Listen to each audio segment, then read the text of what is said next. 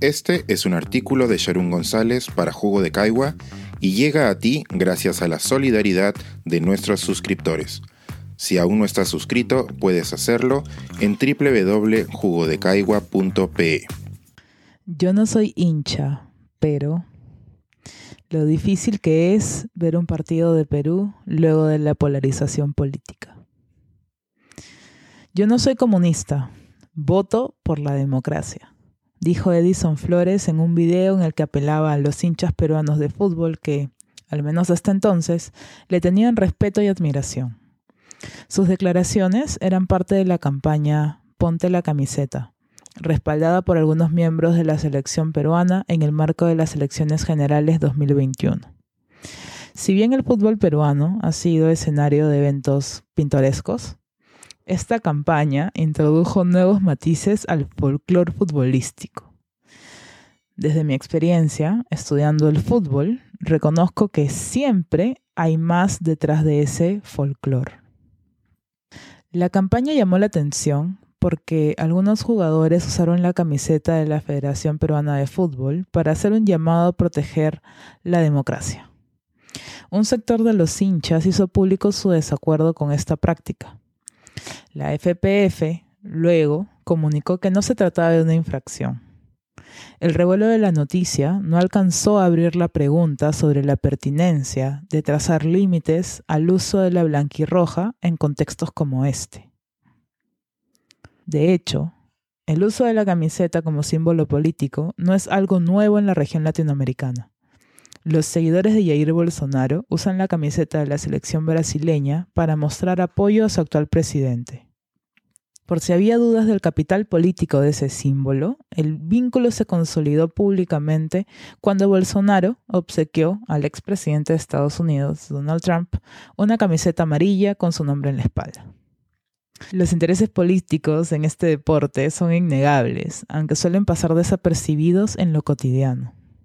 Así, es una señal de alerta que los jugadores, conscientes de su influencia en la opinión pública, la utilicen para difundir mensajes nacionalistas vacíos y peligrosos para la convivencia. Investigaciones previas, como la de Alonso Paguacho, reconocen los paralelos entre las narrativas de los héroes de guerra y los héroes futbolísticos. Los peruanos valoran la valentía de los jugadores de fútbol ante situaciones adversas, y ahí radica parte de su reconocimiento público. ¿Cuál es la situación adversa que los futbolistas se enfrentaban en el contexto de las elecciones? Más que manchar la camiseta con esos intereses, el peligro es exacerbar un discurso nacionalista vacío en un contexto como el del fútbol, que usualmente maneja narrativas de enfrentamiento y guerra. Como muestra, tenemos el clásico del Pacífico, que aún revive viejos miedos y fobias de la guerra entre Perú y Chile. A simple vista, son dos hinchadas apasionadas. Bajo la lupa, es una incógnita la relación entre un conflicto limítrofe y un campo de fútbol. El vacío al que hago referencia está representado en al menos dos de los mensajes de la campaña. Jefferson Farfán hizo un llamado a la unidad. Así como clasificamos al Mundial, ya demostramos que unidos podemos lograrlo todo.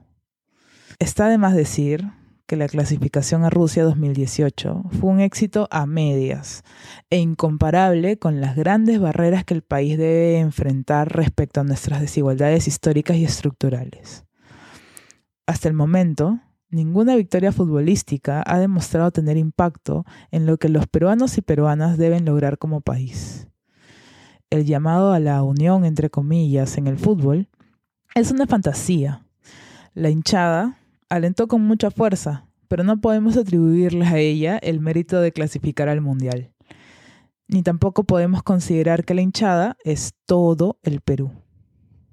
Ahora nos pretenden dividir y diferenciarnos entre ricos, pobres, blancos, cholos y negros, cuando lo que necesitamos es unirnos más que nunca para construir un Perú lleno de oportunidades para todos y todas. Leyó Pedro Galeese para la cámara mientras vestía una casaca de la selección. Esta es otra fantasía de unidad preexistente a las elecciones y basada en el fútbol. El periodo electoral ha evidenciado precisamente las críticas divisiones y diferencias entre clases sociales y pertenencias étnico-raciales que existían desde antes. Llamar a conservar una sociedad no dividida, como lo hizo Gallese, niega las desigualdades existentes. La campaña de los futbolistas terminó hace varias semanas, pero ha dejado el aire enrarecido. En general, nunca he entendido el fanatismo por el fútbol y ahora lo entiendo aún menos. Luego el pronunciamiento sobre la democracia, es extraño alentar un equipo conformado en su mayoría por jugadores que se identificaron con un bando. No es raro que tengan una posición política. Lo extraño es que usen el fútbol como plataforma para amplificarla. Es probable que el hecho quede en la memoria como una anécdota. Para un bando, aquella será la vez que unos futbolistas mancharon la camiseta peruana. Para el otro, incluidos los propios jugadores, la campaña representará el momento en que tomaron una necesaria e impostergable posición política. Un tercer grupo, el que considera el fútbol como el opio del pueblo, no prestará atención al evento.